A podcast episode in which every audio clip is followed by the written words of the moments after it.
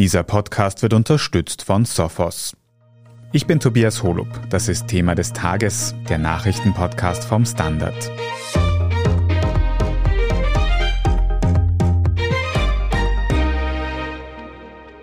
The unthinkable has happened again. An American elementary school targeted by a gunman who entered Robb Elementary in the small farming town of Uvalde, Texas, and opened fire. The death toll is now up to 19 children and two school employees who were gunned down. There is nothing that can ever be said that can approach the immeasurable grief of those families. But while we're at it, let's pray this time our leaders show a modicum of courage in trying to prevent this from ever happening again. Ein weiterer Amoklauf in einer Schule erschüttert die USA.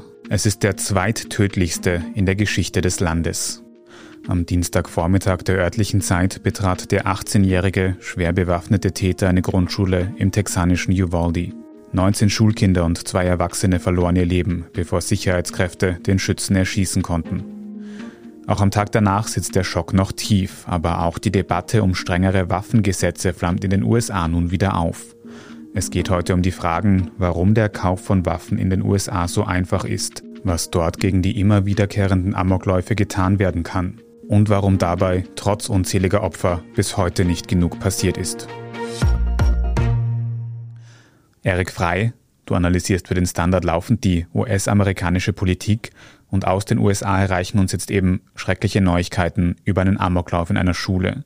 Weiß man schon etwas über die Motive des Täters? Nein, man weiß, sein Name wurde noch nicht offiziell genannt von der Polizei. Es ist auch in amerikanischen Medien noch nichts über ihn zu wissen, außer dass er 18 ist, dass er kurz nach seinem Geburtstag, ab dann hatte er das Recht, Waffen zu kaufen, diese erworben hat und dieses Massaker angerichtet hat. In den sozialen Medien gibt es verschiedene Gerüchte über, was er angeblich an Spuren hinterlassen hat, über Kinder und Waffenbesitz, aber das wird sich, glaube ich, erst in den nächsten Tagen dann stärker herauskristallisieren. Ob man je seine wirklichen Motive erfahren wird, weiß ich nicht, wahrscheinlich nicht, aber wir sind ganz sicher, er muss eine psychisch schwer gestörte Person gewesen sein.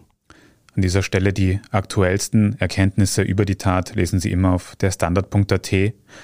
Erik, man liest in den Medien davon, dass der Täter zwei Sturmgewehre, zwei automatische Waffen dabei hatte. Ist es denn in Texas in den USA so einfach, an solche doch schwereren Waffen zu kommen für einen 18-Jährigen? Es ist eines der einfachsten Sachen überhaupt. Man braucht überhaupt keine Kontrollen. Ab 18 kann man in ein Waffengeschäft gehen und sie erwerben. Texas ist eines der Bundesstaaten mit ganz besonders liberalen Waffengesetzen. Dort ist die Waffenlobby auch sehr stark. Dort sind sehr viele Menschen, die auch Jägerinnen, Jäger sind, die sehr darauf pochen, dass sie das Recht haben, nicht nur ein, sondern viele Waffen zu Hause zu haben. Und man merkt es auch an den Zahlen, auch dort gibt es sehr viele Schusswaffenverletzungen, Schusswaffenopfer. Es wird viel geschossen, wie man sich es im wilden Westen vorstellt. Und es kommen auch dabei Kinder ums Leben, so wie hier in diesem Fall. Und auch in den restlichen USA ist es nicht der erste Amoklauf in diesem Jahr. Was ist bisher passiert in den letzten Monaten? Der letzte große, schreckliche Tragödie war in Buffalo in New York, wo ein Rechtsextremist in einem Supermarkt, der vor allem von Schwarzen frequentiert ist, ein Massaker angerichtet hat mit zehn Toten.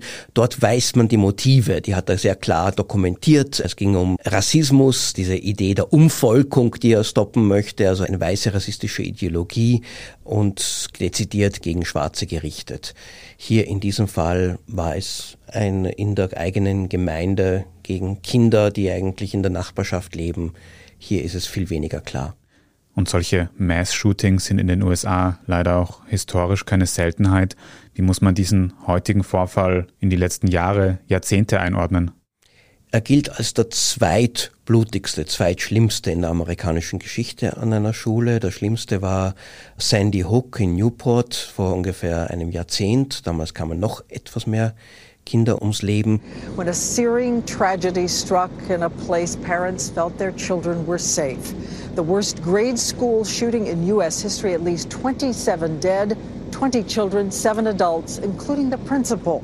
Aber Jahr für Jahr gibt es meistens in dem Fall junge Menschen, oft gerade Absolventen, die erst kurz die Schule verlassen haben, die aus irgendeinem Grund dann in die Schule zurückkehren oder in eine andere Schule gehen und dort ein Massaker anrichten. Das hat auch das Schulleben wirklich massiv eingestrengt mit Sicherheitsschranken, mit Metalldetektoren, mit allen möglichen auch Ängsten, die dann umgeben sind. Die Schule, die eigentlich ein sehr sicherer Platz sein soll, ist in den USA und zumindest in Teilen davon gilt als Platz, wo Kinder und Jugendliche auch besonders gefährdet sind. Und Schulen scheint diese Psychopathen ganz besonders anzuziehen. Und nach so ziemlich jedem Amoklauf an einer Schule stellen sich Medien auf der ganzen Welt die Frage, warum wird in den USA der Schutz von Kindern anscheinend weniger schwer gewichtet als der freie Waffenbesitz? Ja, das ist eine gute Frage, weil eigentlich der Schutz von Kindern in der amerikanischen Psyche, in der amerikanischen politischen Kultur auch eine sehr große Rolle spielt. Gerade die Republikaner zunehmend verfolgen sie diese Verschwörungstheorien, wo das Thema sexueller Missbrauch von Kindern immer mehr zu einer politischen Waffe gegen alle liberalen Demokraten, LGBTQ-Aktivisten eingesetzt wird. Aber gerade wenn es darum geht, dass Kinder wirklich getötet werden, scheint das überhaupt kein Thema mehr zu sein, weil der Waffenbesitz ist noch wichtiger. Es gibt zwei Wurzeln davon. Der eine ist eine, kann man sagen, fast eine formale, das ist die amerikanische Verfassung, die im zweiten Zusatzartikel im 18. Jahrhundert reingeschrieben wurde, das Recht auf einen freien Waffenbesitz im Rahmen von regulierten Milizen ist garantiert. Das war damals sicher nicht gemeint, dass ein 18-Jähriger sich Waffen kaufen kann und sofort herumschießen kann, aber es wird von heutigen rechten politischen Kräften, die leider sehr einflussreich sind, dafür verwendet, um jede Art von Einschränkung des Waffenbesitzes zu verhindern. Da scheint es nicht nur um die Waffen selbst zu gehen, sondern um einen Lebensstil, auch um eine Art von Kulturkampf, der hier eingesetzt wird, gegen urbane, liberale Eliten, Demokraten, denen halt Waffen nicht so wichtig sind, die sich im Gegensatz eher fürchten davor, weil sie auch Opfer von Kriminalität werden können. Aber in diesem Kulturkampf um die Waffen haben seit vielen Jahren jetzt die Verteidiger des Recht auf Waffenbesitz die Oberhand. Und es ist tragisch zu sagen, aber heute ist es viel leichter, an Waffen heranzukommen als etwa noch vor 30 Jahren.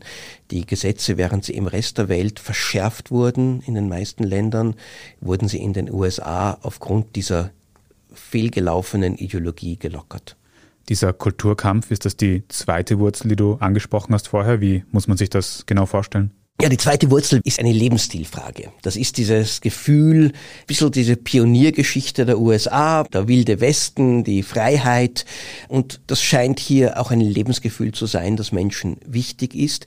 Das muss man auch sagen, die meisten Amerikaner, die am Land leben, die Waffen besitzen, gehen damit sehr verantwortungsvoll um. Die lernen das, wie man damit umgeht, die bringen das ihren Kindern bei. Andererseits, es reicht ja, wenn einmal eine Waffe nicht gut verstaut wird oder wenn auch der Waffenbesitzer, Besitzerin in eine persönliche Krise gerät, dann werden diese Waffen dann wiederum eingesetzt. Und das, was leicht übersehen wird, die größte Zahl der Opfer von Schusswaffen in den USA sind jetzt nicht die Opfer von Amokläufen, wobei die die meisten Schlagzeilen hervorrufen, sondern es sind Beziehungskrisen, wo dann die Partnerin, der Partner getötet wird oder auch Suizide. Und die Tatsache, dass es so viele Waffen in den Haushalten, in den Häusern gibt, führt auch dazu, dass dann die Suizidrate in den USA höher ist als in anderen Ländern. Ob und wie sich jetzt politisch in den USA etwas ändern könnte an diesem Problem der Waffengewalt, das besprechen wir nach einer kurzen Pause. Bleiben Sie dran. Oftmals werden Cyberangriffe heutzutage unter dem Radar der traditionellen IT-Sicherheitslösungen durchgeführt da nur wenige Organisationen intern die richtigen Tools, Mitarbeiter und Prozesse haben. Um sich proaktiv vor solchen Bedrohungen zu schützen, bietet Sophos seinen Managed Threat Response Service, kurz MTR, an. Holen Sie sich jetzt Ihr Threat Hunting Team an Bord. Mehr Infos unter www.sophos.de/mtr. Erik, Du hast vorher schon gesagt, dass der Waffenbesitz in den USA auch einen großen politischen Aspekt hat. Was muss jetzt also politisch passieren, um hier gegenzusteuern? Das fragen sich sehr viele Menschen und sie finden keine richtige Antwort. Die große Mehrheit der amerikanischen Bevölkerung ist für strengere Waffengesetze. Zumindest, dass man, bevor man eine Schusswaffe kaufen kann, dass es einen Background-Check gibt, dass die Persönlichkeit nachgefragt wird, dass man warten muss eine Woche, dass es nicht so leicht geht, wie eine Wurstsemmel zu kaufen, wie es heute ist. Aber es gibt eine sehr starke Waffenlobby, vertreten durch die National Rifle Association, die NRA, die dieses Thema monopolisiert hat und es gibt immer mehr Amerikanerinnen, Amerikaner, für die das zu einer Frage der Identität geworden ist. Es geht ihnen gar nicht so sehr darum, ob sie jetzt die Waffen haben oder nicht, aber sie haben das Gefühl, das sind auch sehr viele Anhänger von Trump, aber auch anderen auf der rechten Seite, auch Evangelikale, die das Gefühl haben, die gleichen Politiker oder die gleichen Journalisten und andere Wähler, die die Waffen einschränken wollen, wollen auch unseren Lebensstil zerstören. Die wollen mir alles andere wegnehmen und ich muss gegen die kämpfen. Und deswegen sind solche Tragödien, wo man eigentlich erwarten würde, dass die meisten Leute sagen, da muss jetzt was geschehen, das sagt die eine Hälfte oder eine Mehrheit in den USA, aber eine sehr starke Minderheit sagt, das ist eine Tragödie, die ist vielleicht von Gott gewollt oder wie immer sie zustande gekommen ist, aber es darf nichts geschehen, denn wenn etwas geschieht, dann betrifft es uns und schränkt uns in unserer Freiheit irgendwie ein. Und obwohl das eine Minderheit ist, haben sie aufgrund der politischen Konstellation immer noch das Sagen im amerikanischen Senat, ohne den die Waffengesetze nicht verschärft werden könnten. Es gibt ja ein neues Gesetz, das verabschiedet wurde im Repräsentantenhaus mit der Mehrheit der Demokraten, aber im Senat hat es keine Chance durchzukommen, aufgrund der, der Regeln, dass man 60 von 100 Stimmen braucht, um dort die Mehrheit zu bekommen. Und der Supreme Court, das Höchstgericht, das ja jetzt mit einer großen konservativen Mehrheit besetzt ist, auch diese Richter sehen offenbar ihre Aufgabe, nicht Menschenleben zu schützen, sondern das Recht auf Waffenbesitz zu schützen, weil sie daran ideologisch glauben. Und das scheint wichtiger zu sein als noch einmal 19 tote Kinder und andere Tote. Mhm. Das heißt, muss man das wirklich so schwarz-weiß sehen, dass die konservative, die republikanische Mehrheitsmeinung sich gegen strengere Waffengesetze stemmt? Die republikanische Mehrheitsmeinung versucht, das Recht auf Waffenbesitz zu verteidigen die wären zwar vielleicht bereit, gewisse Einschränkungen zu akzeptieren, wenn sie nicht fürchten würden, dass das eine Art von sogenannter Slippery Slope ist, wo man dann beginnt, der erste Schritt führt zum nächsten und am Ende stehen sie dort und nehmen uns unsere Waffen weg. Und diese Propaganda, diese Polemik, die wirkt und auch in der Republikanischen Partei, wenn man sich hier als etwas weich erweist, dass man sagt, Moment einmal, vielleicht sollten wir doch etwas tun, dann ist es garantiert, dass ein Gegenkandidat in der Partei auftritt, der dann in den Vorwahlen diese Empörung hervorruft und einen dann schlägt. Das heißt, die republikanischen Politiker, die wissen ganz genau, dass sie hier furchtbares Unheil anrichten, aber sie wissen auch, um an der Macht zu bleiben, ist es klüger, dieses Thema Waffenbesitz nicht anzusprechen oder, wie jetzt in Texas wieder geplant, eine weitere Liberalisierung zu ermöglichen und stattdessen darauf zu setzen, dass halt diese Tragödie, jetzt ist sie in den Schlagzeilen und zwei Wochen später wird man es wieder vergessen haben. Und bei den nächsten Wahlen aber ist freier Waffenbesitz die Möglichkeit, um in wichtigen Wahlkreisen, in wichtigen Bundesstaaten die Wahlen zu gewinnen. Es ist ein politischer Teufelskreis, aus dem er noch keinen Weg gefunden hat herauszufinden und der Jahr für Jahr auch immer unzählige Opfer fordert. Du hast aber auch gesagt, dass es etwas mit Gesellschaft, mit Kultur zu tun hat, wie in den USA zu Waffen gestanden wird. Wie könnte sich da etwas verbessern? Wie kann man die Gesellschaft quasi da in eine andere Richtung bewegen, zu mehr Vorsicht? Ich glaube, die Gesellschaft bewegt sich in eine andere Richtung. Die Demografie läuft so, dass immer mehr die Zahl der Waffenbesitzer sinkt die Zahl derer, die in den Städten leben, die keine Waffe haben wollen, auch weil sie wissen, es nützt ihnen auch nichts, wenn sie in eine gefährliche Situation kommen, die steigt. Aber es ist diese politische Dynamik zwischen den Bundesstaaten, vor allem im Senat, wo ja jeder Bundesstaat zwei Senatorensitze hat, egal wie viele Menschen dort leben. Das heißt, ein Bundesstaat wie Wyoming hat zwei Senatoren mit vielleicht ein paar hunderttausend Einwohnern und einer mit vielen, vielen Millionen wie Kalifornien auch.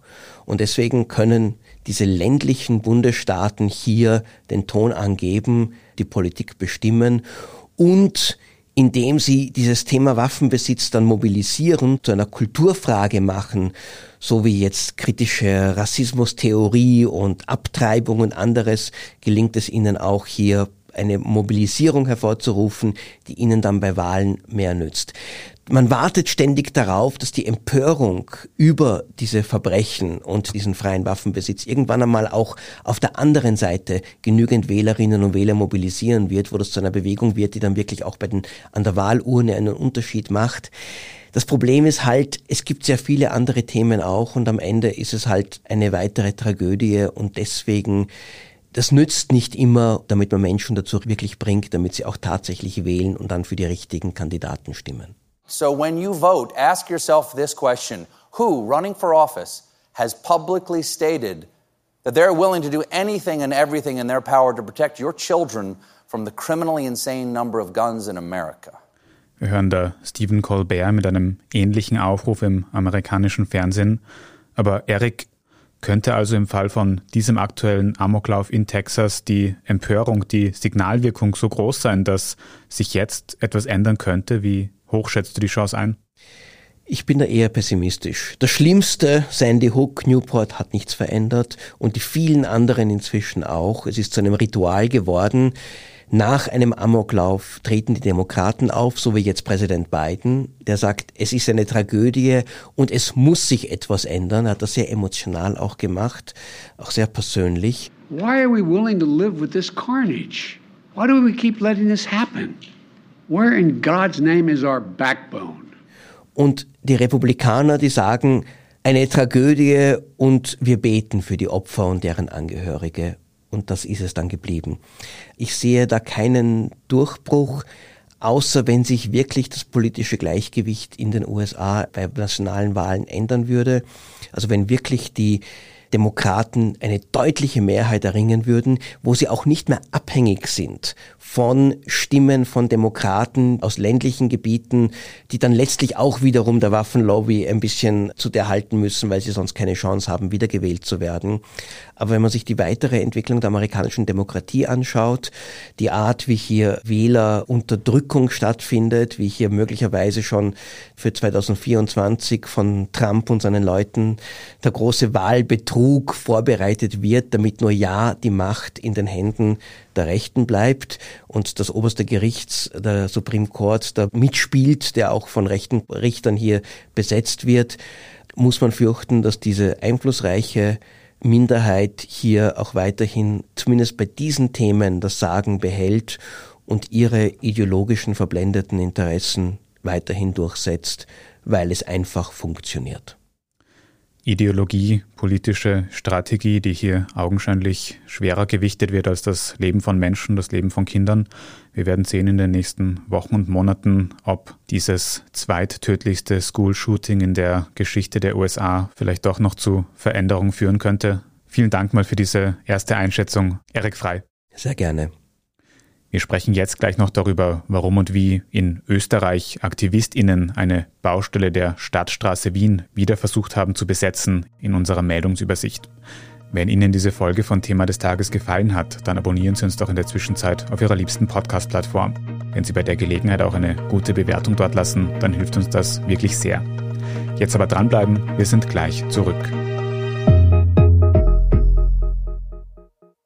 Oftmals werden Cyberangriffe heutzutage unter dem Radar der traditionellen IT-Sicherheitslösungen durchgeführt, da nur wenige Organisationen intern die richtigen Tools, Mitarbeiter und Prozesse haben. Um sich proaktiv vor solchen Bedrohungen zu schützen, bietet Sophos seinen Managed Threat Response Service, kurz MTR, an. Holen Sie sich jetzt Ihr Threat Hunting Team an Bord. Mehr Infos unter www.sophos.de/mtr. Und hier ist, was Sie heute sonst noch wissen müssen. Erstens, in Wien-Donaustadt haben AktivistInnen heute Mittwoch abermals versucht, eine Baustelle für die sogenannte Stadtstraße zu besetzen. Zwischen 1 und 200 Personen haben Baucontainer und Baumaschinen blockiert. Sie fordern einen Baustopp der Stadtstraße und stattdessen einen Ausbau von Radwegen und Öffis in der Donaustadt. Die Forderungen dürften sich auch an den Parteitag der regierenden Wiener SPÖ richten, der wird am kommenden Wochenende tagen. Am heutigen Nachmittag hat die Wiener Polizei dann gemeldet, dass die besetzte Baustelle wieder geräumt worden ist. Es gab demnach Festnahmen und Anzeigen. Es handelt sich dabei um dasselbe Areal, auf dem monatelang ein Protestcamp gegen die Stadtstraße gestanden ist. Auch dieses wurde Anfang Februar geräumt. Zweitens, es gibt Neuigkeiten in der Vorarlberger Wirtschaftsbund-Affäre. Wie die Vorarlberger Nachrichten VN berichten, soll der zurückgetretene Wirtschaftsbunddirektor Jürgen Kessler monatlich bis zu 30.000 Euro verdient haben. Ein großer Teil davon soll aus Provisionen stammen für die nun umstrittenen Inserate im mittlerweile aufgelösten Wirtschaftsbund Magazin. Für Vorgänger Walter Natter habe es deshalb noch eine Reduktion des Grundgehalts gegeben. Unter Jürgen Kessler sei diese dann aber aufgehoben worden, wie die VN schreiben. Und auch im ebenfalls ÖVP-nahen Seniorenbund Oberösterreich dürfte es finanzielle Ungereimtheiten geben. Laut einer parlamentarischen Anfrage hat dieser Millionen Förderungen aus Corona-Hilfen erhalten. Und das obwohl sowohl Parteien als auch deren Vorfeldorganisationen wie der Seniorenbund von diesem Topf ausgeschlossen sind. Der Seniorenbund argumentiert, man habe das Geld nicht für Parteiarbeit genutzt. Die Regierung prüft nun, ob eine Rückforderung der Mittel möglich ist. Und drittens, eine Zugfahrt mit den ÖBB könnte bald nur noch mit konkreter Sitzplatzreservierung möglich sein. Grundsätzlich wolle man bei den Bundesbahnen weiterhin am sogenannten offenen System festhalten. Dabei ist ein Ticket flexibel in verschiedenen Zügen nutzbar. Doch wie ein ÖBB-Sprecher sagt, schaue man sich nun verschiedene Optionen an, um der hohen Zugauslastung gerecht zu werden. Ganz ausschließen lässt sich demnach auch eine Reservierungspflicht nicht mehr. Die gibt es teilweise bereits in Frankreich oder Italien. Fürs Erste wollen die ÖBB allerdings nur stärker kommunizieren, dass eine Reservierung eben möglich ist. Mehr zum Zugfahren in Österreich lesen Sie auf der Standard.at. Dort finden Sie auch alles weitere zum aktuellen Weltgeschehen. Falls Sie Feedback oder Anregungen für uns haben, dann können Sie diese gerne an podcast.derstandard.at schicken. Und wenn Sie unsere journalistische Arbeit unterstützen möchten, dann können Sie das zum Beispiel mit einem Standard-Abo tun oder einem Premium-Abo auf Apple Podcasts. Vielen Dank für jede Unterstützung. Ich bin Tobias Holub, Baba und bis zum nächsten Mal.